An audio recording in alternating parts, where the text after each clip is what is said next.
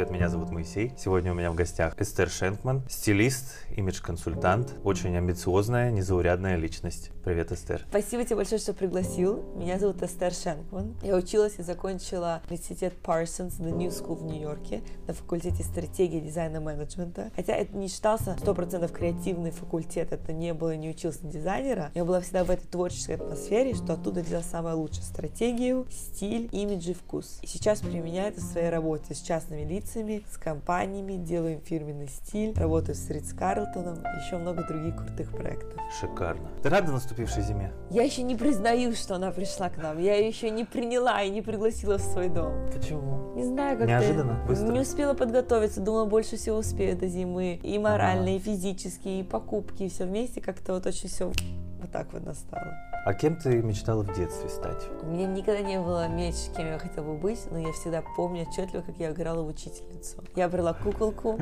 во время перемены, когда все дети бесятся на площадке, там кушают, орут, играют. Я брала куколку и притворялась, что я читаю книжки в библиотеке.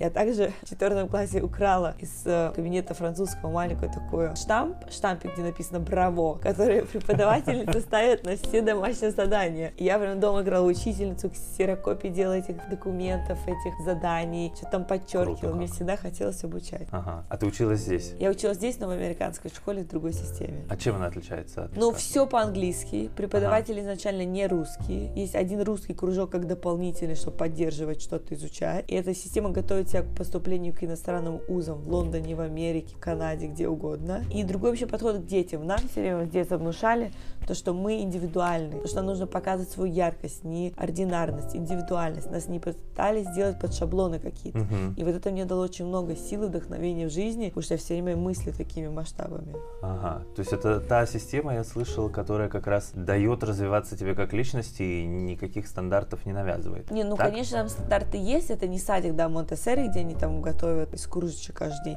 Там есть стандарты, там есть занятия, там есть уроки, очень престижная школа, туда поступают и в Гарвард, и куда угодно. Угу. Но при этом в рамках твоих занятий тебя encourage, чтобы ты проявлял свою личность заинтересовывать. Да, заинтересовывать. Даже когда угу. ты подаешь документы в университет, не настолько важны твои оценки, сколько то сочинение, которое ты напишешь, и как ты себя преподнесешь, как ты себя заинтересуешь как личность. Как ты думаешь, что тебе такого уникального дала школа? Вот эта вот уверенность быть собой, ничего не бояться, раскрываться и быть очень индивидуальной, яркой личностью. Нас не прессовали за это, нам наоборот это развивалось и поддерживалось. У нас не было униформы, у нас не было, у нас были правила, конечно. Но все это преподаватели нас вкладывали, не хотели раскрыть нас, ту самую изюминку, которая сидит внутри. Что у вас было из предметов в школе, что развивает именно то, что ты назвала? Ну, было много предметов в школе. Я даже могу сейчас принести, привести один пример из университета уже в Нью-Йорке. У нас был класс, называется Portfolio Strategies, на котором мы создаем свое личное портфолио, кто мы, что мы, как мы себя хотим презентовать людям, и делаем стратегии для уже имеющихся бизнесов или предлагаем новые идеи. И 70% всего этого, всей этой работы, она длится где-то полгода, нам только учителя разрешали делать research, исследование, uh-huh. исследование рынка, исследование компании, исследование потребностей людей и так далее. И только в самом конце мы имели право дать свое какое-то гениальное предложение. Потому что намного легче сразу сказать, все, я придумал суперхимчистку, на ней будет там так-то распыляться, все будет работать, все-все-все. Но это неправильно. Чтобы предложить качественный продукт рынку, который будет закрыть много вопросов, нужно делать глубокое исследование. Вот это одна из вещей, которые я для себя почерпнула. Угу. Вам давали возможность, наверное, выбрать, какие исследования вы хотите проводить. Конечно. Что, что ты исследовала? В университете у меня были последние два проекта про русских мини. Миллениалов. Да, про вот это вот поколение и насколько ага. в России тема а, еды очень развита, развивается гастрономия, насколько тема госпиталити очень развивается, как гостиницы. И третье, что-то связанное, я уже даже не помню, там, с еще с какой системой одежды, дизайнеры русские тоже очень на плыву. Ага. Мы собирали эту информацию, я преподносила ее, рассказывала, и потом сделала уникальное предложение для тех самых миллениалов, где они бы хотели бы жить, когда они посетят нашу страну, в какой гостинице, где питаться, что для них важно и так далее. То есть это глубокое исследование личности, а потом ты даешь ему решение. Ага. А почему именно такой выбор ты сделала? Потому что ты, наверное, сама к ним относишься? Ну, потому что были разные какие-то темы, которые мне некоторые были вообще не близки, которые ага. мы проходили на темы, и нужно было брать что-то, что вот про какое-то сегодняшнее поколение, про будущее. Мы же предлагаем решение проблем будущего, какую-то инновацию. И вот как-то так карты сложились, я поговорила с учителем, что это было бы интересно сделать, тем более я это знаю не просто понаслышке, а ну, тоже проживала в это время здесь, в Москве. Что в итоге показало исследование? Исследование показало то, что я определила, какие рестораны подходят. Какие? Что вы все так давно смотрите. Я знаю то, что я очень рекомендовала Мос-отель, потому что Мос-отель это для местных, потому что нам нужно было создать что-то не только для туристов, а для местных людей. Ага. Туда приходят люди, не так часто встречаться с иностранцами, туда приходят люди, чтобы самим сесть и поработать на компьютере. У них есть свое комьюнити, свое сообщество. И вот это очень классный такой кластер, который в Москве раньше не было. Такие вещи были в Нью-Йорке только. Потом Мгм. также я предлагаю делать шоурум-тур по русским дизайнерам, показывать неординарные, уникальные вещи, которые они производят, чтобы Ага. иностранцы могли купить себе в подарок что-то классное и креативное. Потом я в этой гостинице написала опять, какой ресторан я бы считала, что там должен быть, с какой кухни. То есть такой полный, такой закрытый один из проектов. Вообще это исследование русских миллениалов, как они в нашей жизни сейчас работают и что можно им дальше предложить. Задумывалась ли ты, обучаясь в школе, уже о каком-то духовном поиске? В школе я об этом не задумывалась, но у меня была какая-то все время пустота внутренняя, не понимала, как ее заполнить. Ну да, классно, будем отдыхать, да, классно, мы проведем выходные с друзьями, да, будем в клуб. А что дальше? А что дальше? Что дальше? Меня никогда это все не наполняло. Я просто не понимала, как это может быть так у всех или не у всех. Я даже слово наполнение тот момент еще даже не знала. Ага. Но я сейчас смотрю назад и понимаю, что было не наполненное. Все вот это вот материальное физическое меня не удовлетворяло. И потом, когда я уже переехала в Нью-Йорк и поступила в университет там, и там познакомилась с Кабалой, которая для меня просто открыла глаза на весь мир, и просто все краски в 3D форматах заиграли, я поняла, вот оно то самое. А до этого семья была не религиозная, то, ни Нет, семья не была не религиозно, праздновали Новый год, Ничего верят в не Бога, в Творцу, но ничего, никаких ритуалов мы ничего не делали. А, ну все-таки допускался какой-то кто-то, кто выше нас, да? Конечно, обязательно, да, там мне какую-то бармицу, как половину настоящую сделали, там Данику маленькому бар- ба- брату обрезание, мама там раз в год какие-то свечки э, относила там на Пасху, но дома у нас не говорились про религию, просто есть Творец, высшая сила, как бы, ну, вот так и есть. Ага. А, вот, мне еще интересно, все-таки задумывалась ли ты о, о том, кем ты будешь уже в школе? Я всегда плыла по течению. Да? У меня не было такого, вот я мечтаю А стать расскажи. космонавтом. Расскажи, начиная вот с садика, вот ты была сначала Вот учителем. Да, я просто плыла по течению. Я знала, что А вот это мне очень были? нравится. Просто, ну вот школа закончилась, нужно идти в институт. М, У нас все поступали в иностранные институты, потому что нас так школа готовила. Ага. Но есть Лондон, есть Америка в основном. Нью-Йорк мне был ближе. Поеду я в Нью-Йорк, у меня там еще лучшая подруга. Так, какой факультет выбрать? Ну, блин, дизайнером я совсем быть не хочу. С математикой тоже не экономист, не хочу сидеть, там какие-то юридические вопросы решать. О, стратегический факультет дизайна и менеджмента, бизнес в самой fashion-школе. Ну, что-то вроде бы сходится. Сказать, что я тогда бредила идеей работать в fashion-индустрии, быть там номер один, у меня не было. Мне нравилась эта идея стиля, этой эстетики, этой привлекательности в моде. Ага. Но как я потом это раскручу, и у меня будет проявляться в моей жизни, это проявляется только сейчас. Как ты погрузилась? Ты поступила, да, все, сдала экзамены. Кстати, там также сдают экзамены, как здесь? Ну, по-другому. Какие были испытания? Но ты присылаешь им оценки экзаменов, которые ты уже в Москве сдаешь по SAT, ты присылаешь им свое сочинение и представляешь какой-то спецпроект, который они запрашивают под конкретный факультет. Какой ты делал? Я уже там не помню, там один из проектов надо было как-то обозначить свои корни, родину. Я сделала какой-то большой плакат, нарисовала землю, там какие-то фотографии, какие-то ты. Символики, Мгм. потом какие-то отпечатки пальцев своих, как ребенка взяла. Это было давно, честно сказать. Это было Ну, давно. слушай, интересно. Да, но все там на креативность. Они хотят посмотреть, как ты мыслишь. Не та оценка, которая у тебя лежит в дневнике, потому что ее можно Ну поменять, да, да. а как ты мыслишь вообще, и какие у тебя масштабы видения. Прям вообще необычно. С нашим, конечно, подходом не сравнится. Круто. Ты хотела поступить в университет или ты просто пошла, потому что надо было? Не, ну я собиралась, конечно, поступать. У меня не было никаких других альтернатив. Я не участвовала в какой-то рок-группе подпольной. Конечно, я хотела, но надо было. Вот надо, я иду, я плыву. Но вот этого огня внутри у меня давно не было. Он появился. И он появился, как только я пришла на первую свободную лекцию о Кабале. Тогда у меня глаза Ага. просто засияли, и я поняла, что вот она настоящая жизнь, вот что важно, вот ради чего мы здесь живем, вот наше предназначение. Просто во мне энергию колоссальную просто придало. Это совпало с первым курсом в Со университете? вторым, да, Со вот я вторым. переехала в 18 лет, 19 лет начала изучать Кабалу. Что поменялось у тебя с приходом в твою жизнь этого знания? Понимаешь, я не могу сказать точно, что поменялось, потому что я к этому пришла в таком раннем возрасте, именно на стадии формирования. И я считаю, что он меня меня полностью сформировало. То, каким человеком я являюсь сегодня, это только благодаря Каббала-центру и этой мудрости. Потому что мне поменяли систему мышления, систему моих реакций, восприятие картин, видеть большую причинно-следственную связь. Я понимаю то, что даже сейчас я прохожу очень большие сложные проблемы, я понимаю, что есть к всему объяснение, у меня есть поддержка всех людей, я понимаю, что мне нужно сделать, чтобы это исправить. То есть проблемы есть, просто к ним отношение очень меняется. А до этого ты была другая? Я до этого была маленькая, я росла в школе, жила с родителями, только переехала в Нью-Йорк, я и так очень импульсивная, реактивная, эмоциональная, но внутри вот не было на полности какой-то, была пустота. И когда я поняла, о чем вообще эта вся жизнь, в этих глубоких, глубинных вещах, мудростях, объяснениях и практике, я поняла, что только этим вообще и хочу заниматься. Но потом прошел другой этап. Вот, рассказывай.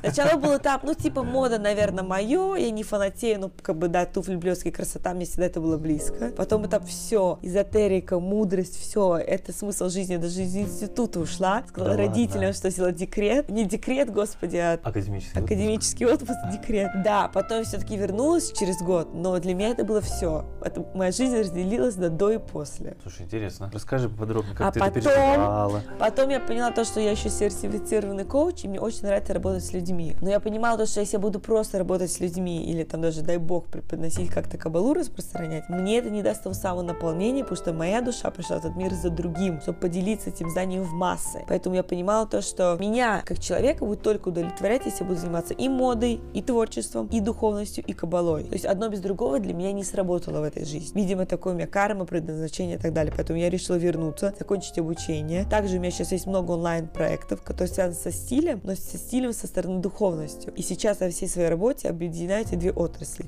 Стиль, мода, духовность, саморазвитие. Ты же к этому не сразу пришла, чтобы объединить все это и не сразу поняла. Я не сразу пришла, но когда я поняла, что у меня там пустота и тут пустота, и потом еще общалась с одним таким хиллером, который мне помогал, направлял и так далее, и он мне предложил тогда давно-давно завести блог. Думаю, Ну-ка. господи, кому нужен этот блог в интернете? У меня там было 3,5 подписчика, но я писала что-то про Песах, про течение дома, про течение своей души, про какие-то полезные рецепты я очень любила печь. Ну, и начала это как-то чуть-чуть, чуть-чуть уже формировать мое видение и печатать об этом. Потом я хотела какой-то журнал. Потом сейчас вот я остановилась на YouTube-канале, который, дай бог, дай бог, дай бог, скоро запустится, да. Мне всегда хотелось проявлять себя, говорить о важных, классных темах в современном формате для молодежи, вдохновлять молодежь, давать им глубину, но в очень красивой оболочке, в красивом фантике. Ага. Судя по твоей реакции, я понял, что ты не очень хотела блог заводить. Ну, мне это был правильный толчок, потому что тогда я начала свой первый шаг в правильном направлении, где я вижу себя сейчас и через 10 лет. Делать блог, делиться, писать, давать лекции, да. И тогда ко мне и пришло мое самое любимое название. Просто оно свалилось мне на голову. Называется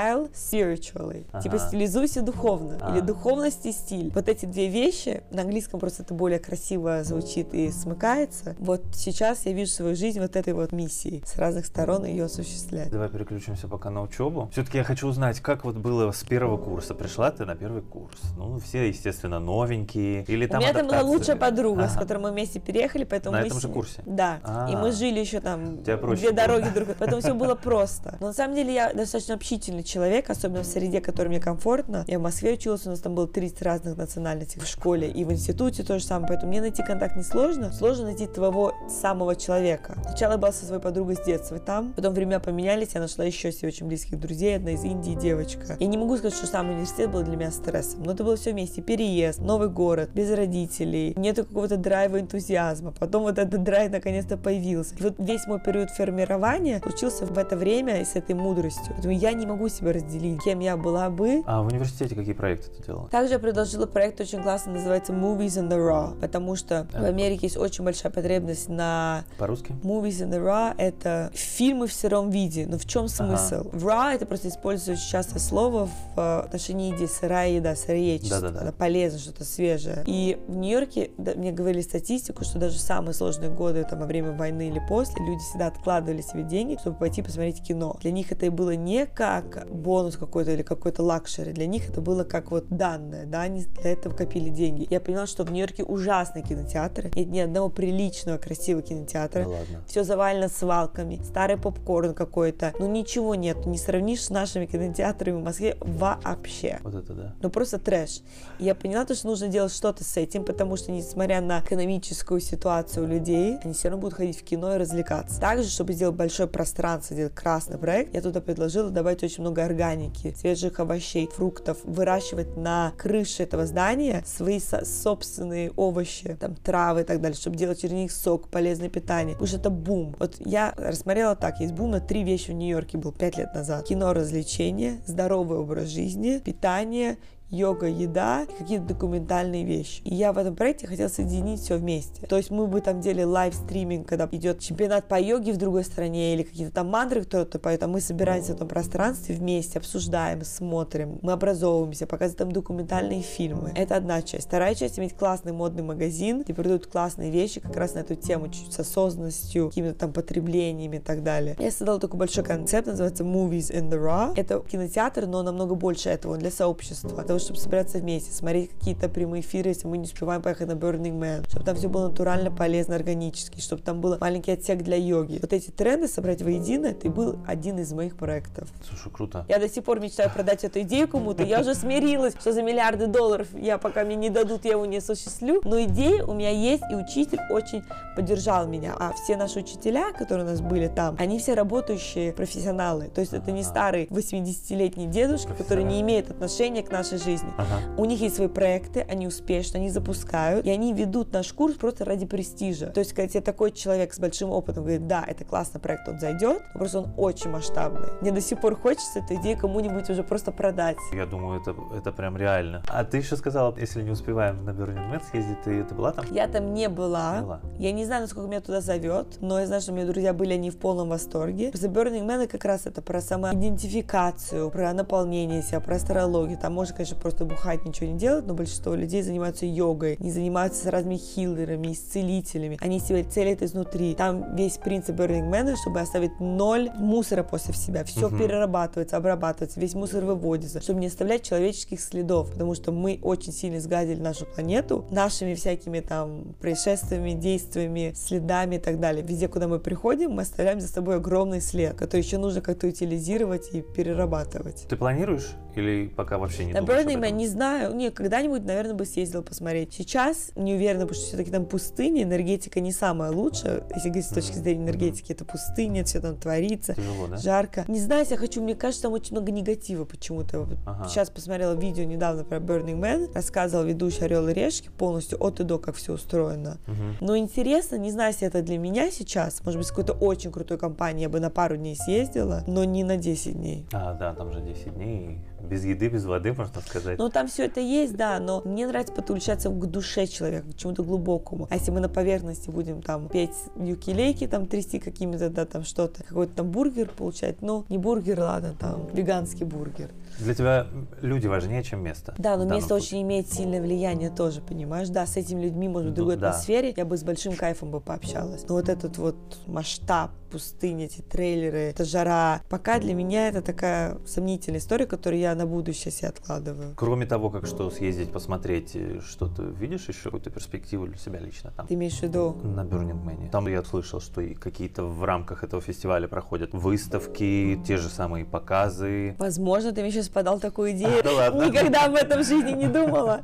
Но надо понять, что там все люди жарко, им холодно, они хотят есть, ничего не видно, песок. И как им рассказывают тут про осознанное силе, я тоже не понимаю, в каких рамках. Я же не продаю вещи, понимаешь? Ну У да. меня же продукт-сервис. Но, как говорится, в этом месяце кислев, ни на что нельзя говорить нет, надо всегда говорить возможно, возможно, возможно, это тот самый вариант. Поэтому я применяю твое а. предложение.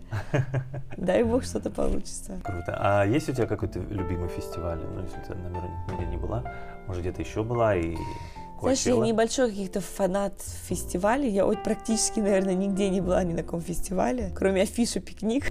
Ага. На нем я была. Как-то у меня вот так вот все сложилось. Ну, знаешь, надо идти степ-бай-степ, и то, что ты чувствуешь себя внутри, потому что у меня было очень много ярких впечатлений, когда я оказалась в самом лучшем месте, в самой лучшей гостинице, с самыми лучшими друзьями, вещами, возможностями. Я себя чувствовала ужасно. Было наоборот. Когда я непонятно где сижу на полу, там, сдала сейчас в Америке, чтобы получить там, свой паспорт на полу, три часа очередь с ладно. 5 утра мы сидим на бетонной, бетонной стене. Я получала кайф, потому что я жила здесь и сейчас. Я чувствовала эту аутентичность себе, понимаешь? Поэтому нет цели просто сделать для галочки. Есть цель сделать, чтобы получить от этого удовольствие, какой-то новый уровень приобрести. Пока я еще не там. То самое наполнение. Да. Ну, наполнение, дай бог, уже пришло, да, но разные грани его проявления. А насколько оно постоянно? Наполнение? Да. Я опять же тебе говорю, наполнение, но постоянно всегда. Есть проблемы, есть сложности, есть тупики, ты не знаешь, как из них выбраться, что делать. Но наполнение, что свет с тобой, творец с тобой, вселенная тебя не отпускает, вселенная всегда тебя направит в правильное русло, и стоит лишь только попросить и захотеть вот поднять свою голову, все начинает крутиться вокруг тебя, и решение, ответы приходят. Поэтому вот эта уверенность в Творце, дай Бог, меня не покидает. То есть то, что ты перечислила, оно и дает наполнение? Да, то, что я понимаю, я вижу большую картинку своей жизни, я понимаю, почему эти ситуации в моей жизни присутствуют из этой жизни, либо из прошлой жизни. Я понимаю, какие инструменты мне могут помочь, чтобы улучшить мою жизнь сейчас, как мне себя следует вести, на чем мне следует делать фокус. Когда у тебя есть вот эта полная дорожная карта, даже если ты в этот момент застрял в какой-то маленькой яме дерьма, извини за выражение, да, но ты видишь вокруг себя все вот это уже разрисованное, свое будущее и так далее, это не так сильно тебя затягивает. Легче двигаться дальше. Ну да, есть поддержка какая-то, и людей ага. поддержка, и учителей, и вселенной. Есть поддержка, что все ок, ты сделаешь все правильно, ты стараешься. Как бы, а если тебе сменить курс, маршрут, тебе тоже дадут дать об этом знать по голове. Понимаешь, ты не останешься без подсказки. Это точно.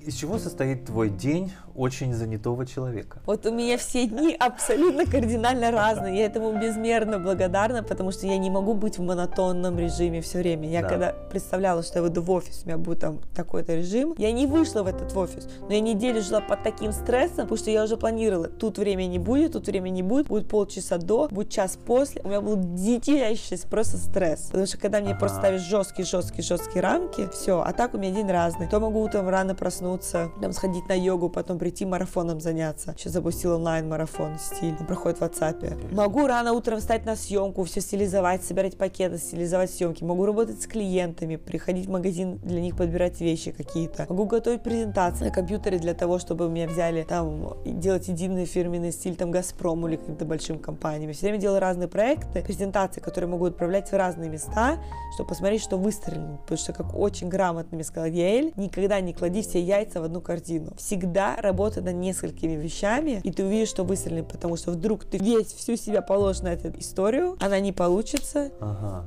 и ты останешься ни с чем. Получается, как раньше бы, наверное, назвали, работаешь, грубо говоря, в ящик, но ты их отправляешь. То есть, ну, это, то есть это не по запросу? Нет, нет. Ты предлагаешь? Ну нет, да, я понимаю, что людям интересно поработать как с компаниями. Ну окей, у меня есть информация, есть опыт, но мне нужно это как-то запаковать в презентацию, чтобы потом им послать. То есть у меня есть и теория, и практика. Практика работаю с людьми, со шмотками, смотрю съемки и так далее. Есть вот этот аспект, где я делаю презентации про единый фирменный стиль для компании, для частных клиентов другая презентация, для консьержев другая презентация, когда делаю какие-то вещи на компьютере. И, конечно же, параллельно сейчас снимаю свой долгожданный YouTube канал, который я уже мечтаю выпустить. Круто. И вот это вот прям моя душа, потому что там соединяется и физическое, и материальное, и духовное, и стиль, и вот все, все вместе. Угу. Еще ты сказала, что делаешь э, марафон в WhatsApp. Вот я удивился, почему такой выбор пал на, на, именно на эту платформу, потому что все делают обычно либо это э, какие-то онлайн-варианты с вебинарами, либо в Инстаграме тоже тоже есть. А в WhatsApp я первый раз услышал. Почему? Потому что я когда-то так проходила марафон, и мне был очень понятен и полезен тот самый стиль. То есть потому ты что, видела? Да, ну сейчас много марафонов проходит в WhatsApp, потому да? что вебинар это целое дело. Нужно все включить, подготовиться, переосмыслить. Для меня это сложно уже, дополнительный какой-то тест. А если я еду в машине, включаю марафон, прослушав всю информацию за 15-20 минут, я вдохновляюсь, прихожу домой, делаю задание, у тебя есть три дня на задание и высылаешь. Плюс в WhatsApp можно сделать два чата. Чат, где задание, и чат, где люди между собой обмениваются мыслями и так далее. Поэтому это очень удобный формат, потому что ну, Инстаграм это очень поверхностно. Тут я каждому человеку даю глубокую обратную связь после каждого задания. Я вкладываюсь в каждого человека лично. В конце я предоставляю бонус полтора часовая консультация лично со мной. Потому что в марафоне мы не говорим про цвет, формы, юбки, брюки. Мы говорим про внутреннюю прокачку, какой имидж мы хотим иметь и нести окружающим. А вот уже в консультации я и смогу конкретно помочь. Может быть, эта юбка лучше тебе с этой блузкой, водолазкой и так далее. То есть марафон Марафон это больше концепт. внутренний план, внутренняя подготовка к фундамент к большому зданию. А наш бонусный личный скайп встреч, это, как знаешь, вишенка на торте поставить. Нельзя украшать торт фруктами, если нету базы, если нет коржа какого-то. Ну да, да, да, да. Как долго формировалась твоя концепция style spiritually? Ну, она ко мне пришла в название вот так вот. Но да это ладно? единственное, что... Да, вот так вот пришла. Вот просто осенила, потому что для меня это самые важные две вещи в жизни. Духовность и стиль, имидж и так далее, да. Я не вижу одно без другого, потому что есть люди, которые супер духовные, но они выглядят как попало и неуспешные в этом мире, в этом современном обществе и так далее. Или сидят на горе и медитируют, но они очень осознанные. Либо наоборот, живут в этом мире, пытаются достигать успехов, результатов, раскрывать свой потенциал, зарабатывать деньги и так далее, но при этом у них отсутствует вот эта вот более духовная составляющая, как эти все вещи делать именно с этим. И я бы хотела, как человек, состояться в этом материальном мире сильно, чтобы потом быть сильным каналом и делиться этой мудростью уже со всеми остальными, да, подготовить свой сосуд. И для одного, и для другого. Вот так вот и название вот так мне пришло. Угу. А само содержание, тезисы вот, вот этой концепции твоей? Ну, у меня это все давно уже есть, потому что я и блог начинала писать, и тут начинала писать, и об этом начинала писать. Это у меня как бы есть, это помогать молодым людям, вдохновлять их, жить счастливой, наполненной, успешную жизнь, но при этом оставаться в гармонии с собой. То есть, пожалуйста, будьте успешными, и мы вам дадим инструменты для этого, потому что в моем канале, как я его преподношу, я приглашаю людей пройти этот путь вместе со мной, чтобы найти полезные инструменты, которые помогают им на их пути достигать успеха, баланса, гармонии. То есть инструменты, которые помогут им заработать деньги, быть известными, успешными, но при этом, чтобы крышу не снесло, и вот это вот наполнение останавливалось внутри. Потому что я была еще в том возрасте молодым, когда я понимала, что мне надо что-то строить, но строить просто бизнес на какой-то корпоративной фирме, которую я, ну, видеть не хочу, не буду, потому что из меня все соки оттуда выжимут. Но при этом я хотела очень углубляться в духовность, саморазвитие. И вот тут я в этом канале, дай бог, у меня получится совмещать вот эти вещи и давать людям разные инструменты. Через интервью я беру интервью интересных людей, через мои какие-то комментарии, через там много есть разных направлений, как мы это собираемся делать. То есть в слово стайл в данном случае, в этом словосочетании, вложено гораздо нечто большее, чем просто стиль, э, внешний вид, да. одежда, а что еще? Вот стайл это внешний вид одежды, ты правильно подметила. Еще это стиль жизни, ага. стиль духовной жизни. Как бы такой стиль жизни, be style spiritually. Пару-тройку моментов можешь назвать, э, что входит в это, в это понятие? Ну, во-первых, стилизуйся духовно, то есть красивому духовному человеку нужно тоже классно стилизоваться и преподнести для него эту информацию, чтобы людям зашло то, что я пытаюсь давать большой месседж. Это нужно делать на фане, на легкости, на позитиве, поэтому я выбрала стиль как основу. Ну, стиль мне тоже, конечно, близок, я в этом работаю, но чтобы это все было стильно, сочненько, легко, красиво, красивые картинки, модные наряды, и под этим всем давать глубокую информацию. Я считаю, что сегодня это того, что не хватает в современном мире, без этого никуда. Есть куча каналов, куча каналов про бизнес, куча каких-то просто блогеров, которые сидят с телефоном в комнате и рассказывают про свою жизнь, режим дня и сна. Я не против этого вообще, но мне хотелось бы создать канал, который вот как если ты приезжаешь в гостиницу, включаешь телевизор, тебе там 10 минут хоть животных посмотреть, расслабляешься. Хочешь новости, включаешь новости. А вот вдруг захочешь 10-15 минут вдохновиться, промотивироваться, ты включаешь Style Spiritually, и ты там за это время вдохновляешься, у тебя появляется мотивация и желание двигаться дальше. Тебе дается какой-то внутренний такой толчок и наполнение. Я бы хотела мой канал рассматривать в таких рамках, чтобы он потом вырос очень большим и, может быть, даже за пределами меня, угу. как вариант. Сейчас речь о YouTube-канале. Да. А, ну, а, дай бог скоро выйдет. Когда планируешь? Несколько, несколько недель, надеюсь. Уже в 20-м? Нет, хотелось бы до 20-го. Ага. Чем он будет отличаться? В какой форме YouTube? преподаваться? Да, YouTube на видео. будет преподаваться в такой форме, то, что я хочу обсветить эту тему, одну осознанность с разных сторон. Осознанность в бизнесе, осознанность потребления, осознанность в экологии. Везде будет присутствовать слово осознанность, да, как mm-hmm. осознанное мышление, чем мы занимаемся. Вот я приглашаю героиню известную и спрашиваю, а что тебе помогает остаться в балансе? Что ты делаешь? Какие-то медитации, мантры, рисуешь по ночам, я не знаю, что тебе помогает, да? И также брать, я уже взяла у нас э, интервью Яйли Ардени, мирового астролога, который показывает, как астрология работает и помогает нам в нашей жизни. У меня будет эпизод, как моя подруга занимается ароматерапией, через психологию подбирает тебе ароматы, которые помогут тебе закрыть твой вопрос и достичь твоей цели. То есть я беру разных вот этих людей и от них для себя черпаю многое и хочу делиться этим с вами. Близких по духу. Ну да, люди, которые с этой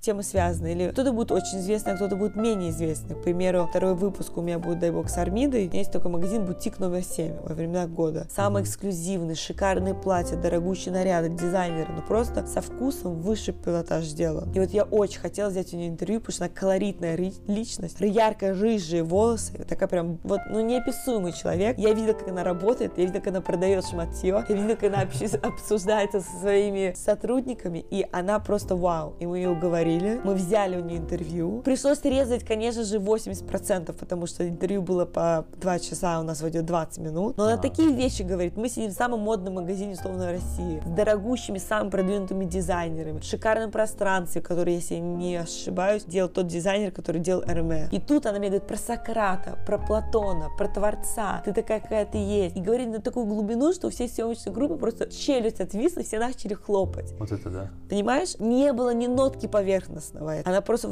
погрузила нас в ее мир творчества. И поэтому мне хочется показать и творчество, и бизнес мне хочется показать, и разные доступные варианты этой темы, как прожить осознанно и счастливо и наполненно. Ну, слушай, это, ты, получается, интуитивно к ней притянулась так. Я не, давно... Не, не, знаю вот эту я, всю... Да, я давно за ней наблюдала. Я уже два года ага. как кот вокруг масла ходила, потому что я работала с их магазином, присматривалась, видела ее, обменивалась контактами, вот и мы ее уговорили. Слушай, как интересно все получается. Какие у тебя хобби есть? Ну, мое главное хобби это занятие кабалой, потому что надо постоянно читать, слушать лекции, развиваться и так далее. Для меня это мое самое большое хобби. Ну, хожу на спорт, но это тоже не хобби, это спорт, там йогу люблю. Ну, вот. кто-то рисует, вышивает, э, не знаю, ну, кле- аппликации клеит. Мне там. нравится это делать, но, наверное, не настолько сильно мое желание, что я этого не делаю, потому что времени нет, другого нету. Сейчас по работе полный аврал, нужно ставить все проекты на ноги, нужно зарабатывать деньги, да. Вот эти говорю, больше всего меня расслабляет и наполняет изучение мудрости кабалы, какие-то лекции, какие-то понимания, читаю книги, какие-то инсайты приходят. А что может больше вдохновлять, чем инсайты про свою жизнь? О, да.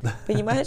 Не какое-то вышивание, не какой-то там мане, прости его, Господи, не, не даст столько вдохновения сил. Это что ты услышал в лекции или прочитал, ты поймешь, что, блин, ты сейчас с этим меняешь свою жизнь. Поэтому я люблю биографии читать, люблю эзотерику читать. Я не люблю художественную литературу и так далее. Может быть, это позорно, но на данный момент я к ней еще не пришла, потому что есть более острые вопросы, которые мне нужно закрыть в понимании себе жизненные. А потом можно уже там а, читать, как они там попивают чайку, знаешь, там на берега водички. Как ты читаешь? Потому что иногда это дается как-то нелегко. Получается. Конечно, много дается нелегко, но те самые глубокие книги, которые мы изучаем, но если мы сейчас в рамках Кабала Центра, то мы тут есть занятия, которые расшифровывают рукописи Равашлага. Угу. Сам откроешь, не все поймешь. А когда ты с учителем проходишь, он тебе объясняет слово by слово, у тебя просто такое открывается внутри. И просто на седьмом небе счастья ты понимаешь, что весь материалистический мир просто иллюзия. Ничего не хочется, ни денег, ни спать, ничего, ну в этот момент. Потому что ты понимаешь какие-то глобальные осознания про свою жизнь. Ты чувствуешь себя частью миссии большой. Не ты сам по себе, а есть миссия людей, и ты причастен к этому, ты хочешь это доносить, ты хочешь помогать людям через это. Поэтому на данный момент самое большое хобби, а так что, ну на йогу хочу ходить а, там. А, а другие книги как ты читаешь? Я сейчас не читаю какие-то рандомные эзотерические книги, потому что я все свои ответы уже нашла и нахожу в этих источниках. Угу. Но я люблю биографии, люблю сейчас читаю про детей, как младенцев правильно воспитывать прям с первого дня, как надо класть на грудь, какое внимание нужно. Мне нравится психология. Я еще могу читать психологию, потому что мне тоже понятно и полезно. Сейчас я очень поглубилась в эту тему у меня подружки дети, и мне хочется знать, как с ними правильно обращаться, потому что первые три месяца это залог всей жизни нашего человека, то, что мы потом отрабатываем на диване психиатров. Поэтому хочется максимум за три месяца или там за полгода этому ребенку дать всего самого лучшего, напитанного, mm-hmm. насыщенного. И там тоже куча литературы, так я себе уже и заказала, понимаешь?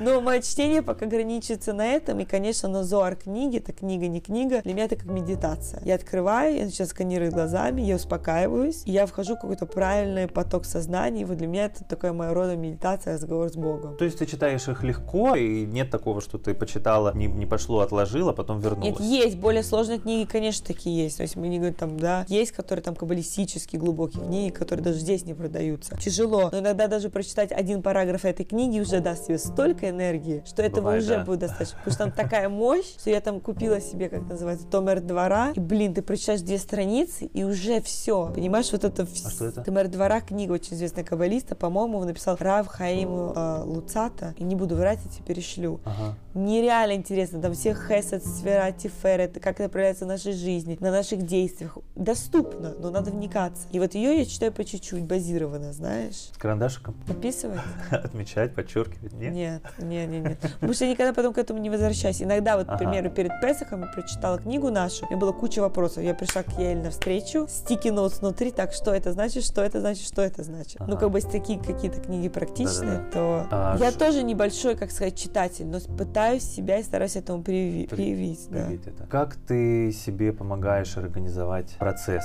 рабочий? Потому что знаю, что работая на себя, это порой бывает очень нелегко сделать. Зачастую на начальном этапе даешь себе очень много поблажек каких-то. Сложно. Для меня структурировать это сложно, над чем я работаю. Мне стало намного легче. Но вот сейчас мне повезло, у меня такой график, что я разбиваю его по блокам. У меня есть блок 2 часа йога, есть блок, где надо на марафон ответить, написать все, есть блок, который надо поработать над каналом. Я вот эти главные блоки просто чередую в своей неделе, плюс добавляю какие-то встречи, небольшие там ход в салон, что угодно. И вот так вырисовывается у меня график. То есть я график больше делаю на день следующий наперед, прям точно, чтобы у меня был 150 дел. На месяц я расписать так не могу. Мне лучше поступительно поступать неделя, день, неделя, месяц глобальные планы, да, там, прийти в форму за 21 день или что-то. Но вот у меня такие как бы субкатегории. Но вот чтобы каждый день, каждое утро в 6.30 утра мне надо было что-то делать, вот это меня вымораживает. То есть какого-то приложения там с скеджулом нет?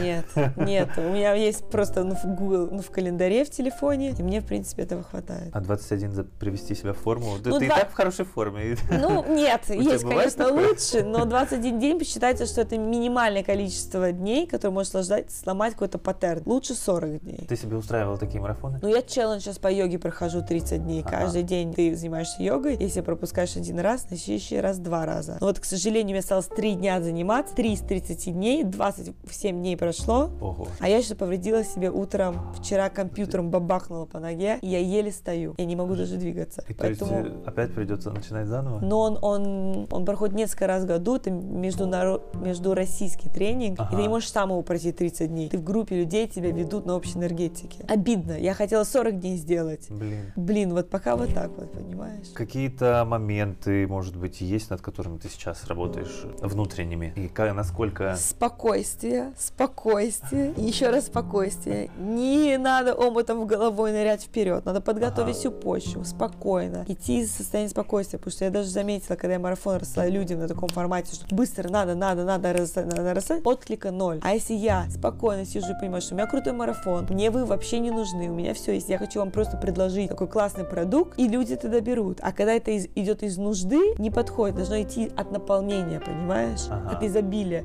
Вот у меня есть классный продукт, с удовольствием вам его покажу, порекомендую. Не то, что возьмите, возьмите, пожалуйста, перешлите своим друзьям, родственникам, знакомым, пожалуйста. Потому что у меня включается этот, драйв бешеный, который сложно остановить. Я знаю, как танк на пролом. То есть есть какая-то реактивность, над которой ты сейчас Да, реактивность очень много, особенно с близкими людьми и родителями. Это самое сложное, потому что я такая вся осознанная, духовная, людям помогаю. И тут одно слово, и пошла коса на камень, понимаешь? Просто из прошлой жизни какой-то тон голоса, какое-то слово, какая-то интонация, и все. Хотя, может быть, они уже тоже изменились, но у меня-то это все осталось с детства, вот эти мои страхи, реакции, восприятия. То есть она еще не успеет рот открыть, а я уже...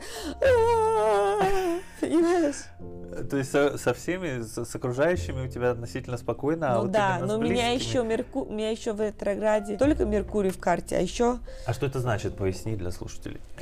Ну, Меркурий это планета, которая движется по Солнечной системе, но если смотреть с точки зрения нас, с точки зрения Земли, Меркурий в какой-то момент кружится от, в другую сторону, ага. на заднем порядке от, от нас, от нашей планеты. И поэтому все коммуникации замедляются, все проекты не начинают очень сложно начинать. Просто проблема в коммуникациях, в общении, в донесении информации. И у меня это очень тоже присутствует, даже когда Меркурий не в ретрограде в общем, но у меня-то он тоже в карте в ретрограде. То есть над коммуникацией стараюсь работать, не быть такой прямолинейной, жесткой, да, быть чуть-чуть более все-таки мягкой, женственной, не рубить все на повал. Ну, у тебя это получается. Стараемся, как можем. Есть какой-то проект мечты в голове, который еще даже, даже ты не, не думала начинать пока реализовывать? Вот для прям меня... какой-нибудь прям вот, который светит, тебе светит, но пока далеко. Ну, для меня вот этот YouTube-канал, это, это и есть тот проект, который я хочу, чтобы он светил на всю мою жизнь дальше, потому что это платформа, делиться с людьми. Я хочу делиться знаниями, информациями, раз. Два, у меня даже может дать какую-то определенную популярность, которая мне поможет в работе с клиентами, с компаниями и так далее. Три, его можно развивать, продавать мерчендайз под него, делать одежду, духи, что угодно, можно звать мировых лидеров, с ними делать интервью. Но вот это вот то зерно маленькое, но от которого я вижу огромные плоды, хочу, чтобы оно именно развивалось там через 10 лет и через 20, что вот это style spiritual оставалось. Может быть, контент и наполнение будет чуть меняться, но вот эта идея, это идея модного движения. Я хочу, чтобы это было движением. Style spiritually. Будь стильный ага. и духовный. Я вот хочу вот этот вот, вот этот вот лозунг его продвигать. Каким ты видишь этот проект через 10 лет? Ну, глобальный, обширный, может быть, по телевидению его где-то даже показывают. Не везде присутствую я, не в каждом выпуске, может быть, я присутствую, да. Оттуда я получаю какие-то съемки, коллаборации, я участвую в журналами, спецпроекты. Все вместе. И это мне дает быть, возможность быть лидером и спикером. Я всегда хотела говорить. Я хочу, когда я достигну определенного уровня своего, чтобы я могла вещать, рассказывать людей, посвящать. Мне очень хочется именно вот эту вот лидерскую позицию занимать как спикер.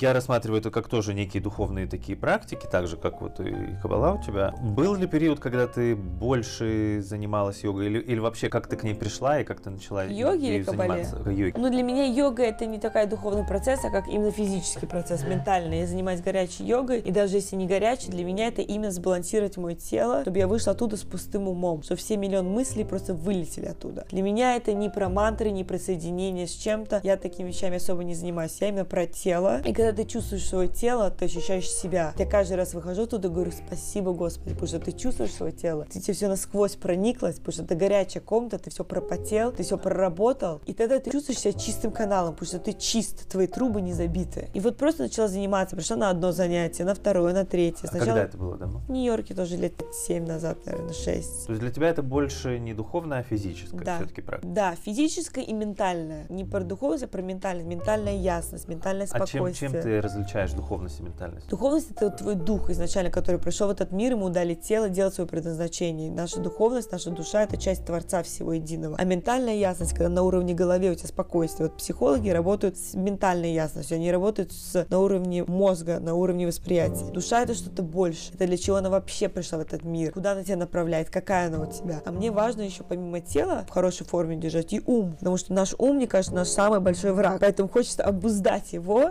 использовать его себе во благо. Легко ли тебе даются переговоры с будущими клиентами? Как ты их проводишь? Есть, может, какие-то фишки? Вообще. Не знаю, если у меня есть фишки для переговоров, потому что я еще не главный разговорчик-переговорщик. У меня мама идеально выстраивает любое сообщение, любое общение, помогает То есть у тебя семье. помощники есть? Да. Мне сразу хочется раз, два, три, порубили, забыли, ну, понимаешь? Так же. Ну вот над этим не надо работать на самом деле, очень. Потому что мне кажется, что это все прелюдия, а если люди близкие, зачем нужна прелюдия? Но это неправильно, потому что прелюдия нужно всегда, везде и во всем. Поэтому также я могу сказать, блин, ну с Богом мы вообще с тобой на одной волне, ты меня создал, ты здесь со мной, зачем мне надо вообще одеваться, делать какую-то медитацию, что-то делать, подключаться к тебе? Зачем? А еще перед тобой хорошо выглядит. Ты же меня знаешь, какую, какая я есть. Но это неправильно. Я сейчас очень сильно пытаюсь поменять этот шаблон, чтобы наоборот с близкими людьми быть более еще осторожный, аккуратный в том, что я говорю, как я себя веду. А зачем да, действительно, перед Богом одеваться, если он так знает, какая Неуважение, понимаешь, к святым книгам, к святым местам. Ты же не придешь в церковь, в храм, в синагогу голым, да, это неуважение, ты, это части тела, которые должны быть скрыты. Ну, не голым, каким-нибудь basic. Э, не, ну, basic можно, да, basic, конечно же, можно, но в плане, просто у меня всегда была такая, знаешь, родители меня более четкая, более резкая, без привет, пока, люблю, целую, потому что мы, типа, близкие и по делу. И мне всегда казалось тратным временем, слишком долгие прелюдии. Но я понимаю, что это необходимо, это людям приятно, это и мне, наверное, приятно, и это необходимо необходимый навык коммуникации, чтобы с людьми выстраивать какие-то отношения, в принципе. Потому что... Ну да, остро чувствуется это все-таки с близкими, потому что... Они же тебя понимают, что они ну, тебе да. дружат, они же все понимают. Ты сказал два слова, нужно то-то, то-то, все. Понимаешь? Но я над этим работаю, потому что я понимаю, что мне это очень мешает. Я иногда начинаю писать быстрое сообщение, потом стоп, возвращаюсь сначала. Привет,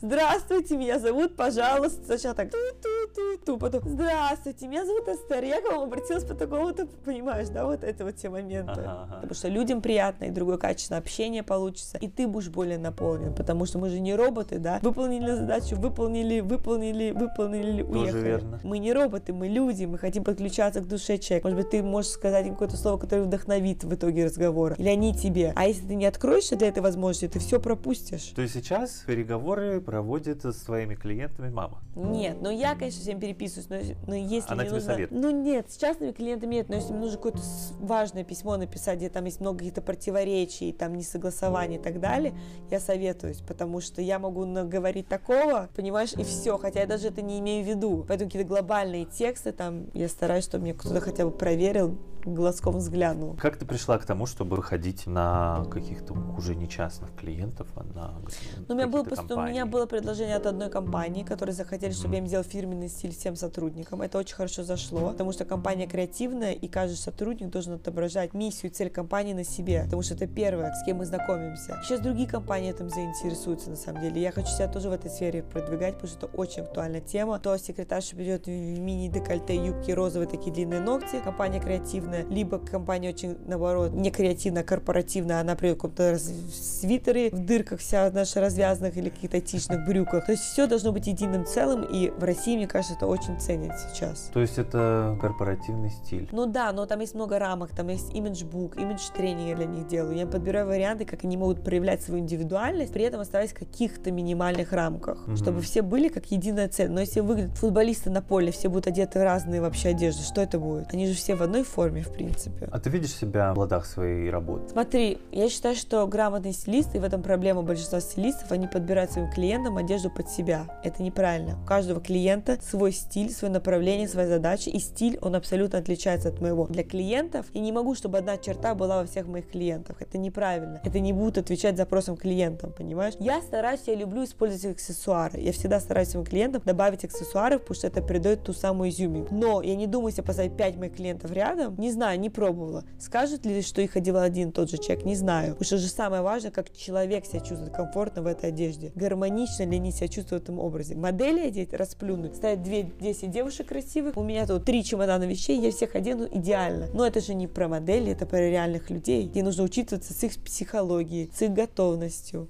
с их открытостью. Да слушай, это же большая работа.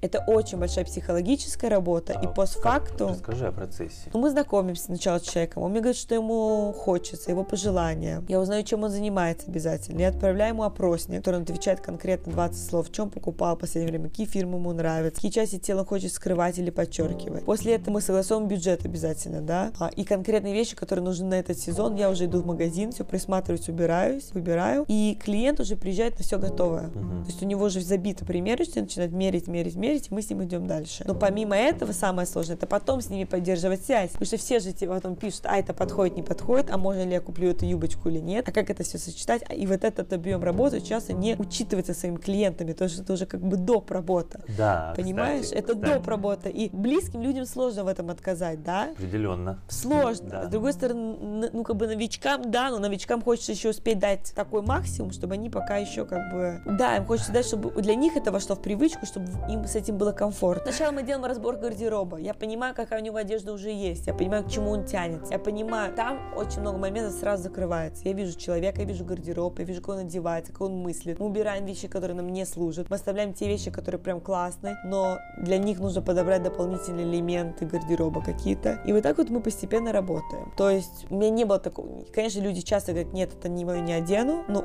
еще чаще потом говорят, да, блин, купят, оденут, и только его хотят и носить. А бывают моменты, что, ну, окей, я тогда что-то другое могу подобрать, это не проблема. Как ты любишь отдыхать? Знаешь, у меня странные взаимоотношения с отдыхом. Потому что если я просто уезжаю куда-то на 10 дней, схожу с ума, потому что мне некуда функционирует свой мозг. Мне нравится отдыхать. Но чтобы поотдыхать, поплавать, пойти на спа туда-сюда, потом поработать чуть-чуть, потом опять дальше поехать куда-то. Вот просто ничего не делать. Наверное, просто я еще настолько не перезагрузилась, что мне этого хотелось. Но на три дня, конечно, уехать. Море, солнце, вода, птички, воздух, книжка, это фантастически. Но, к сожалению, я отдыхаю на отдыхах, но не отдыхаю в реальной жизни. Вот у меня шаббат для меня отдых. Это день, когда я не работаю, когда я не вообще ни в каких-то делах, странах не участвую, не мыслю, не создаю новые креативные проекты, потому что такая же работа в шаббат, как ты будешь там молотком рубить, чем ты будешь креативные вещи придумать. Да. И для меня вот эти сутки, они спасение. За эти сутки я восстанавливаюсь, у меня есть новый прилив энергии. В воскресенье мне уже хочется бомбить, понимаешь?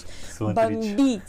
Потому что за субботу ты настолько переключаешься от всего материального, подключаешься к Всевышнему, высоким материям, чему-то, что важно, что все, тебя это заряжает реально на всю неделю вперед. И тебе особо отдыхать не хочется. Все-таки в шаббат, помимо того, что это ряд каких-то действий, они они, они отвлекают. А есть еще такое свободное время, когда не беспокоят ли какие-то креативные мысли, новые идеи. По себе знаю, что меня беспокоит всегда.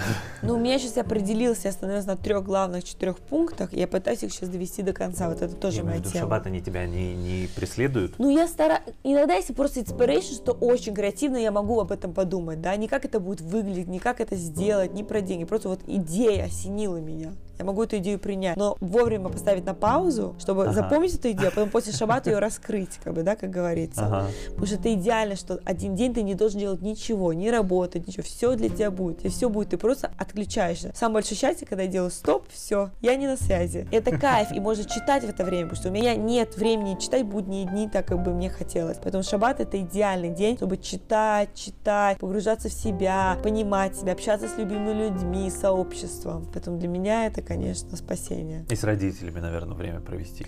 Ну, в шаббат я не провожу время с родителями, да, как в воскресенье, во все другие дни. В шаббат все-таки я люблю либо быть в центре, там, праздновать, не знаю, синагоги, праздновать шаббат, эту энергию привлекать, общаться, ужинать, читать, пока шаббат не вышел. А потом уже раз, два, три обчелся. Шаббат-то не, не, не, вечно длится пока еще. Да. А сколько книг ты успеешь прочитать? Я очень медленно читаю, очень медленно. Сколько страниц? Ну, я не знаю, но у меня одна книга несколько, людей, несколько недель, я ее пытаюсь там при это. Тем более, если я читаю раз в неделю. Не очень много, но когда mm-hmm. читаю, у меня есть хорошее удовлетворение от этого. Именно то, что меня захватывает. Вот книгу Рава, биографию, я прочитала с двумя заходами. Для меня это супер быстро было, Прям просто да, на одном дыхании. Кстати. Потому что она просто вот... А другие книги как бы более муторные, или другие книги, наоборот, к ним нужно возвращаться каждый день по чуть-чуть. То есть там такие глобальные мысли и фразы. Есть такая книга «Закон притяжения». Потрясающе тебе рекомендую. Ты можешь притянуть в свою жизнь все, что ты хочешь. Абсолютно без ограничений.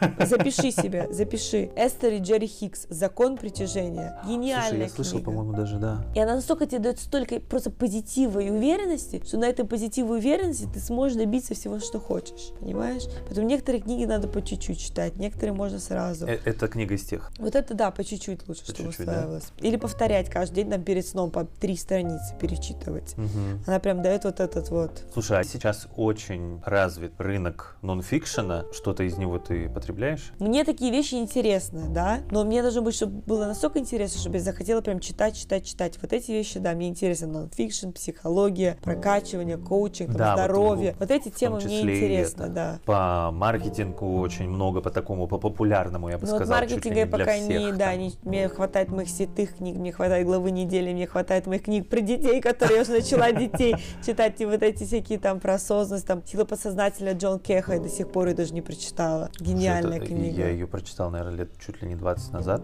Поэтому вот такие вещи я приветствую. Но читаю я в основном только на шаббат, на самом деле, поэтому... Угу. А может быть, ты еще какой-то хотела бы себе день выделить чисто для себя или нет потребности? Потребность читать есть, целый день выделять, ну, как бы жалко, потому что пятницу уже с трех все не работает, до субботы весь вечер. И получается, что все выходные пропадают, а в воскресенье, да, иногда есть работа, но воскресенье, в принципе, у нас в стране не рабочий день. Да. Поэтому получается, что как бы... Я бы хотела, наверное, еще один день, полдня выделять на себя для чего-то. Но просто, понимаешь, когда работа еще не поставлена на рейсы, ты только о ней и думаешь, да? Ты не можешь расслабиться и взять и почитать, потому что ты только думаешь, что надо сделать это, это, это, проект запустить, запустить, все тебя не понимаешь? Поэтому по мере возможностей. А какой бы был идеальный день у тебя? Идеальный вот прям с утра, с утра прям распиши. Я стала бы очень рано, в 6 утра, наверное, или 6.30, сделала бы йогу, которую я пока сама дома еще не делаю, помолилась бы, помедитировала, потом бы поработала там у себя полтора часа, наверное, на компьютере или два часа что-то поделала, пока весь город спит, проделала бы какую-то важную работу спокойную или расставила все по дому. Я люблю чуть-чуть убираться, потому что меня это успокаивает. Собралась, была бы красивая, ухоженная, собранная вся там на марафете и пошла бы на свои встречи деловые. Во сколько это уже? Ну, не знаю, ну, вышла бы я уже на марафете, но хотела бы выйти, наверное, к 11, может быть, если считать, mm-hmm. смотри, 6.30 до 7.30 йога, до 8 молитвы медитации, полтора часа поработать, до 10-2 собраться, но я думаю, где-то вот к 11 можно выползать. Дальше? Были бы какие-то важные встречи по работе, судьбоносные, конечно. Потом, может быть, опять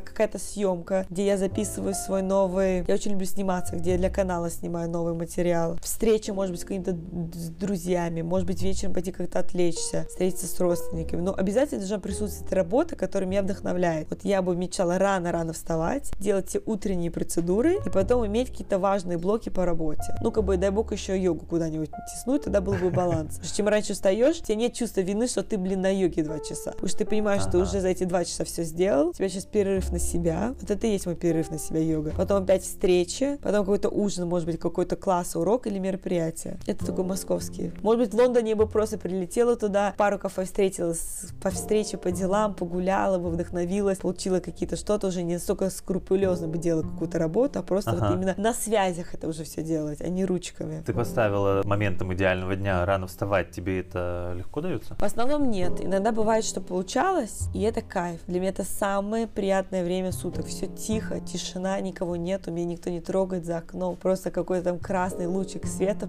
пробегается. Для меня это счастье, но это нужно только если рано ложиться. Сейчас у меня не получается, и очень много факторов должны в это войти. Но вот в идеале я бы так хотела делать. А как ты думаешь, чего не хватает для этого?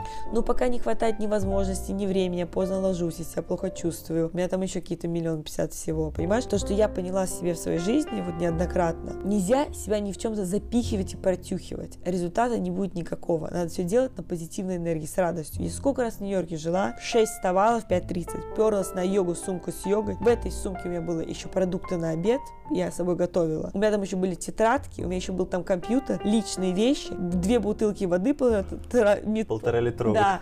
И я с этим всем, понимаешь, как это ну, челночник, челночник в метро, на учебу, туда, на йогу, на кабалацин. И это так выматывает, понимаешь? Но к чему я говорю, когда выматывает, это уже не в кайф. Все должно ага. быть в кайф. Встать рано позаниматься, может быть, потом спокойно вернуться домой, оставить эти ненужные вещи, потом пойти на обед. Хочется, чтобы от всей работы, от всей деятельности получался кайф. Потому что время идет, все, что остается, это наши воспоминания об этом времени. Я очень много времени в Америке на это, ну, не убила, не потеряла, но мне жалко, то, что я жила в этом сумасшедшем режиме, ага. который, типа, мне должен был помочь. Но в итоге он не, не помог мне, особо меня, как бы, наоборот, раздравил. Во вред только было. Ну, как-то так, наверное. mm Хочется создать балансированный какой-то режим, балансированный, который и для меня, и для работы, и для семьи, и для мужа, и для детей, быть гармоничным, счастливым в этом. То есть прийти к тому, к чему хочешь, например, рано вставать, можно только...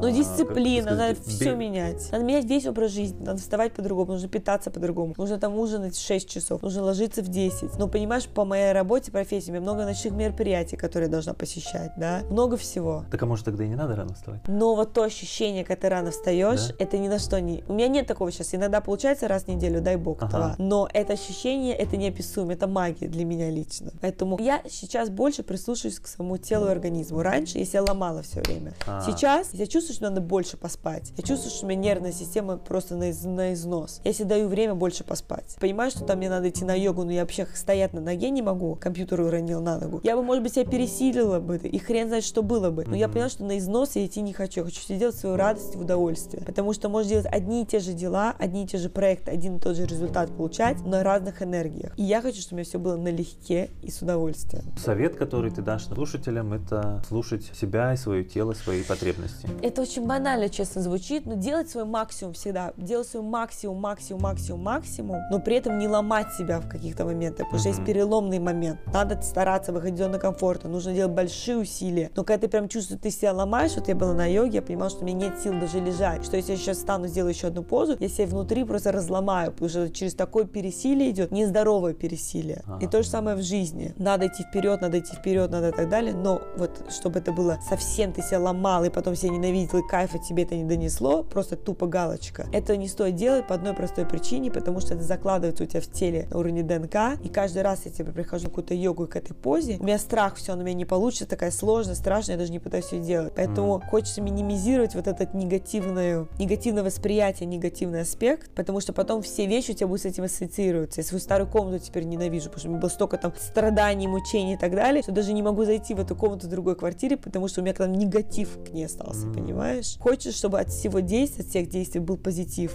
Вот это, мне кажется, очень важно. Откуда у тебя столько энергии? Энергии много. Энергии много прет, но это не всегда. Знаешь, один день вообще нет сил, другой день много а. сил, да. Самое важное для меня, как я понимаю, сейчас не стоять на месте, быть в своем движении, походить по квартире, сесть, делать какую-то позу йоги, медитацию, открыть зор, что-то, начинать что-то быстро хватать за все инструменты, и тогда что-то вот тут открывается, открываются новые мысли, и ты можешь быть продуктивно что-то делать, потому что когда ты находишься в таком зашоренном состоянии, ничего невозможно сделать, знаешь, ты весь в себе, все сложно, непонятно, нет сил, энергии, а когда ты вдруг, все, я это сейчас беру и меняю, когда принимаю решение изменить, изменить это, то меняется. Все, я это меняю, это не я. Все, постоял на голове, ладно. Все, открыл зор, ладно. Все, пошли прописывать план, что надо делать. Как бы, да, надо себя перестраивать все время. Просто что-то поделать, чтобы, как сказать, включиться в поток, да? Ну да, что-то поделать, что тебе может помочь. Вот мне помогают физические упражнения, мне помогает зор. Я открываю зор для меня как медитация. Я прям сканирую, у меня уже мысли свежие приходят в голову, что нужно сделать, как это сделать. Потом думаешь, ах, так, не надо грязнуть себе, нужно помочь кому-нибудь другому, нужно позаботиться о других людях. И тогда у тебя все в жизни меняется, как бы это банально не звучало. Фокус от себя перенеси на фокус другого человека. Угу. А часто у тебя бывают такие провалы в настроении? Да, у меня бывает очень часто, я пытаюсь с ними работать, борюсь, у меня бывают, конечно, эти провалы, но надо грамотно тоже ими пользоваться, да, подъем энергии что-то творить, когда спад как-то рефлексировать. Что лучше делать? Ну, во-первых, можно попить какой-то горячий шоколад или что-то, хоть чуть-чуть как-то прибавить энергии, ну, это гормона счастья, ага, и потом понять, что это только сегодня, это не навсегда. Вот моя проблема то, что я всегда думаю, это навсегда. Это сейчас так. Один день ты можешь себе позволить всей своей жизни полежать спокойно, посмотреть что-то. И когда ты расслабишься, я уверяю тебя, ты начнешь и работать тоже. Главное в этот момент себя не пересиливать. Расслабиться, сказать, сегодня так, значит так. Делать чашечку кофе, принять душ, посканировать, и вдруг ты захочешь сам делать свои дела, только постепенно постоянно, понимаешь, когда тебя никто не беспокоит. Потому что на самом деле, когда ты расслабляешься, ну, все твои самые важные ценности выходят на поверхность. Для тебя важная работа, там, самореализация. Значит, она тоже выйдет у тебя на поверхность. Просто нужно паузу подождать. Не в эту минуту себя вот так вот сделать. Подождать 15 минут, ну, 30 минут максимум. Изменится. Угу. Были ли какие-то неудачи в работе? Все время. Да ладно. Все время, какие неудачи. Я фрилансер, все время пытаюсь что схватить и хватить, куда-то прибраться, добрать проект. Конечно. Что значит неудача? Неудача, то, что у меня ну, до сих пор нету стабильного что заработка. Что-то не пошло, может быть. Ну, там. миллион всего не идет. Но просто поскольку у меня все проекты малоиграющие по времени были, потому что я еще молодая, и сейчас я вот начинаю свои вот эти большие проекты. Быть фрилансером это уже изначально априори неудача. Да ладно. Ну так, нет, я тут вот конечно, в руку вошла, но стабильности нету, понимаешь? С одной стороны, я не хочу стабильности, я не хочу вкалывать 10 часов и понимать, что я получу за это 10 тысяч, да? Но при этом я понимаю, что если я сделаю еще больше, я смогу заработать еще больше. Поэтому моя цель иметь и стабильный доход, и более текущий доход, который я смогу больше влож... вложишь энергию, больше получишь. А как ты работаешь с неудачами? Как ты их переживаешь, может быть? Вот что под своим словом значит слово неудача? Запустила проект, он не пошел, например например, или там, или там сделала, например, дизайн какой-то, не приняли. Слушай, ну надо двигаться дальше, да, как бы не пошел, не пошел, как говорилось, Анна Уинтерн, ее больше было отказов в жизни, чем кому-либо человеку, и уволили отовсюду вообще. Сейчас она самая влиятельная женщина в мире мод. У нее биография просто потрясающая, везде увольняли, никто ее не хотел, никуда не вписывалась. Но это маленькие неудачи, но я сделал сейчас плакаты для марафона, не зашел плакат, ну окей. Моя позиция всегда такая, она сделать максимум. Если ты делаешь максимум, все остальное уже не важно. Наша задача делать максимум максимум. Я напечатала флари как могла, сделала плакаты как могла. Да, в последний момент мой косяк, но я сделала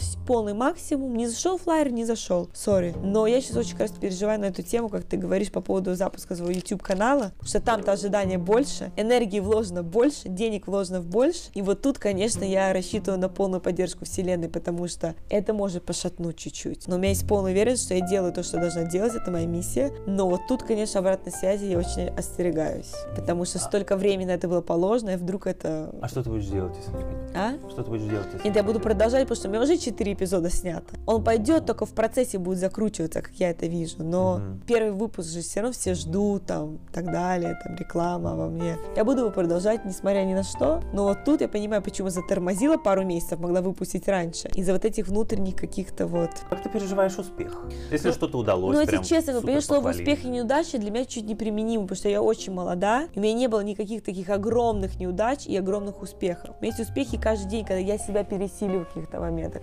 пересиливаю себя физически, там и на йогу пойти, пересиливаю себя проект доделать, пересиливаю себя быть вежливой с кем-то. Вот эти все пересиливания, вот это для меня успех. Не глобальный успех, когда мне вручают какую-то премию. Успех это когда ты проживаешь свой день, и ты доволен, то, что тебе не стыдно, как ты его прожил. И вот с этим есть много вопросов, потому что у меня очень часто я прихожу, думаю, ну, господи, зачем я это реагировала на домработницу, или на маникюршу, или туда, или сюда. Почему было такое резкое, хотя я даже не хотела. Я понимаю, что это не успех успех? Успех, ты когда контролируешь свои эмоции, мысли, и в конце каждого дня ты доволен как ты провел ага. этот день. Тебе не стыдно за него. Ты внес какой-то вклад. То есть в глобальном плане для тебя успех это вот... Каждодневный успех. Конечно, хочется успеха, империю и так далее, и так далее, но самый важный успех это каждодневный успех своими близкими, родными, своим состоянием, как ты себя чувствуешь, ведешь, реагируешь. И второй, конечно же, уже успех, это когда я буду полностью-полностью автономно, за все, за все смогу платить сама, потому что меня в каких-то моментах родители поддерживают. Для меня это будет очень, ну, это будет успех. Потому что мне очень дорогие проекты надо запускать, мне надо квартиры, мне надо на жизнь, мне надо на путешествия, на хобби. Очень много статей расходов, и мне хочется их всех самой покрывать, и вот это для меня такой вот прям галочка, к которой я стремлюсь. Удается? Удается не так быстро, не так мощно, как хотелось бы, по чуть-чуть, но задача, чтобы это было больше. Сейчас строим сосуд, строим сосуд, понимаешь? А да, насчет э, скорее бы. Как, как ты думаешь, э, когда тебе что-то не удается сделать вот прямо сейчас, что ты чувствуешь? Ну, если это чисто мой косяк, и я просто проворонила, и у меня не получается сделать, это моя вина. А если ты сделала все для этого? Если сделала все и не вышло, вот, значит, надо отпустить ситуацию. Значит, эта энергия манифестируется в другом аспекте твоей жизни. А-а-а. Ты сделал усилия здесь, но энергия не испаряется. Значит, она перейдет и в другом аспекте твоей жизни тебе поможет, где она тебе больше нужна. Вернусь к вопросу, я, может быть, не так его преподнес насчет как ты переживаешь успех, как ты, ты, ты что-то, например, удавшийся проект, ты празднуешь это как-то, или, или ты двигаешься дальше, типа говоришь, да, ну, хорошо, супер, я молодец, но дальше летишь. У меня или... не было еще примера на Бродвее, чтобы сказать, вот он успех, понимаешь? Успех, он маленький, он по чуть-чуть собирается, понимаешь? Да, я считаю... Хорошо, удачи. удачи Нет, я просто радуюсь, я делюсь с людьми, радуюсь этим, делюсь с людьми, и дальше хочу еще что-то делать. Отдыхаю чуть-чуть, после, знаешь, когда на, на этом драйве, когда запускаешь проект, запускаешь, стараешься не кушаешь, не пишешь, и потом хочется расслабиться. Прийти домой, просто расслабиться, посмотреть что-то спокойное, отвлечься, там покушать. У меня не было таких еще вау успехов. У меня были в личных, личной жизни связаны со здоровьем какие-то вещи, которые я переборола. Вот для меня это большой успех. Но это такая совсем личная тема, это не связано с работой. Но успех это когда для меня, у меня что-то самой получается, без поддержки семьи или каких-то друзей. Когда я сама нашла работу, клиента, продукта, компанию, для меня это мой успех внутренний. И он мне дает такой заряд сил, что мне праздновать это не надо. Это внут, внутри меня остается, понимаешь, вот эта уверенность. То есть, э, грубо говоря, не выносишь наружу? Пока нет. Но если когда я открою целую империю, я, я приглашу, понимаешь? Пока нет. Пока все-таки больше для себя. Просто есть такие советы в некоторых источниках, типа празднуйте каждый свой успех, и будет он потом еще больше. Ну вот я считаю, что вот такие моменты, да, глобальный успех, или у меня сейчас подруга открыла вторую вокальную школу, говорю, остановись, она уже там лампочки, шмампочки, то-то, я говорю, остановись, ты открыла новое помещение, ты сделала там полностью ремонт за свой счет, у тебя там новая мебель, остановись, получи удовольствие от этого, скажи себе, я молодец, вот это очень важно, да. Угу. Снималась я в одной передаче, не знаю, это успех или не успех, но потом мы тогда собрали маму, папу, все семьи вместе, что мы вместе все посмотрели, обсудили. Для меня это тоже было приятно, да, посмотреть какой-то уже вот, оконченный этапа. Но, в принципе, для меня, поскольку у меня нет еще такого того самого успеха, на который я рассчитываю, успех в каждодневных маленьких вещах. Успела ли я сегодня сделать эту маленькую молитву или благословение, которую я хотела? Плюс один день у меня получается, классно. Два дня сделал, три дня, класс. Получилось ли у меня сегодня не съесть ту самую шоколадку? Вот это для меня успех. Вот каждый день искать вот эти маленькие вещи, и вот это и есть тот самый успех, который потом аккумулируется и даст что-то большое. Поэтому Поэтому каждым маленьким моментом сделал сопротивление, вот это успех. Угу. Переключимся на маленькую шоколадку.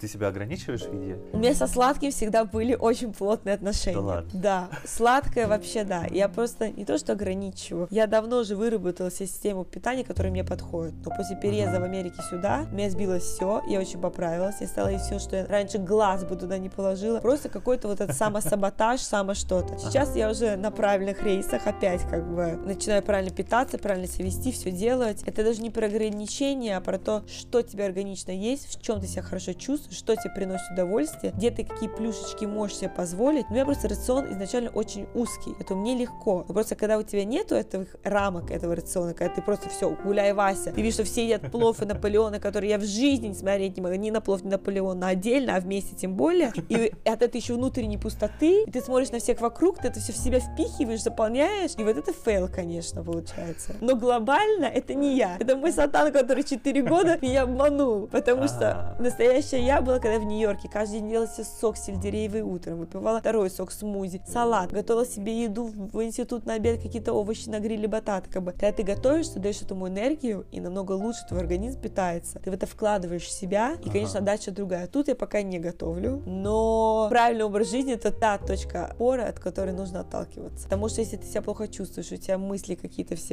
крутятся в голове, у тебя какой-то там каша в голове, все не то, не то, не то, ты не можешь продуктивно делать выбор по работе, работать, доставлять и так далее. Чтобы успешно работать и чтобы иметь успешную семью, нужно здоровье. Это тем, чем я сейчас занимаюсь. Мгм. Сколько времени на это уходит? Вот сейчас надо будет чуть больше, потому что опять какие-то проблемы случились. Мгм. Ну, витамины пью, с эндокринологами общаюсь, с гинекологами общаюсь, там еще с психологами общаюсь. Ну, куча всего на самом деле. Но я понимаю, что если я сейчас не, не построю тот сильный фундамент изнутри, то потом на- не, не на что буду рассчитывать.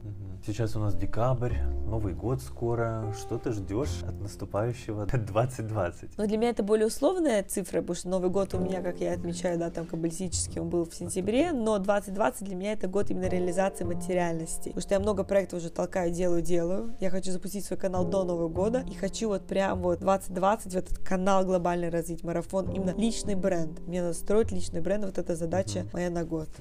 А что-то еще запланировано у тебя на следующий год? Ну, или то есть уже на этот наступивший по еврейскому календарю? Что запланировано? Запланировано уделять больше внимания сфере отношений, потому что эта сфера вообще у меня была где-то закрыта э, под пыльными какими-то там лампами валялась, потому что я только работа, работа, работа, здоровье, работа, здоровье, да? Отношения Просто были вообще не для меня. Вообще тема. нет. Ага. Я была не готова к этому. Сейчас я хочу это достаю, это уже потихонечку пыль всю смахиваю и уже начинаю как-то в это чуть-чуть вливаться. Хочется на этом сделать акцент в этом году именно про отношения И все. продолжать работу, продолжать здоровье, отношения. Вот три фундамента вот этих, на чем все строится. Это же три кита таких, как бы самые важные вещи в жизни. Это да. Что, на этом мы, пожалуй, закончим. Я желаю тебе, чтобы все реализовалось в этом новом и в наступившем уже году. И чтобы запуск канала был громким событием уходящего Ты года. поддержишь меня, Конечно, поддержишь Конечно, я меня. тебя поддерживаю. Спасибо тебе большое. Вот так приятно общаться. У тебя шикарный тембр голоса, ты очень правильно вводишь ответы, вводишь. Это твоя роль. Тебе нужно подумать, как тебе эту роль теперь Благодарю. как-то кому-нибудь примкнуться, кто, может быть, делает это больше, шире, и вот быть в этой роли. Потому что я сама обожаю сидеть и спрашивать интервью про эти людей. Я обожаю. Это такой кайф. Честно сказать, я всегда хотела иметь подкаст. Даже не канал, я всегда хотела иметь подкаст. У меня есть мой любимый подкаст Леандр Мединов, где она тоже приглашает гостей. И вот в плане подкаста это прям большой кайф. Спасибо тебе большое, что пригласила меня. Это было очень познавательное, увлекательное времяпрепровождение. Я надеюсь, вам всех успехов в новом Григорианском году, а, что все ваши мечты сбывались, чтобы вы ставили своих целей, вы их сами добивались и были горды сами собой, потому что а, любая похвала извне, она приятна, но это не совсем то, к чему мы стремимся. Мы хотим, чтобы мы ложимся спать ночью, закрываем глаза, кладем голову на подушку, чтобы мы были довольны и удовлетворены своим днем, как качественно мы его прожили. Благодарю тебя, Эстер, что пришла, выделила время. А с вами мы услышимся в следующем выпуске. Пока. Ты молодец.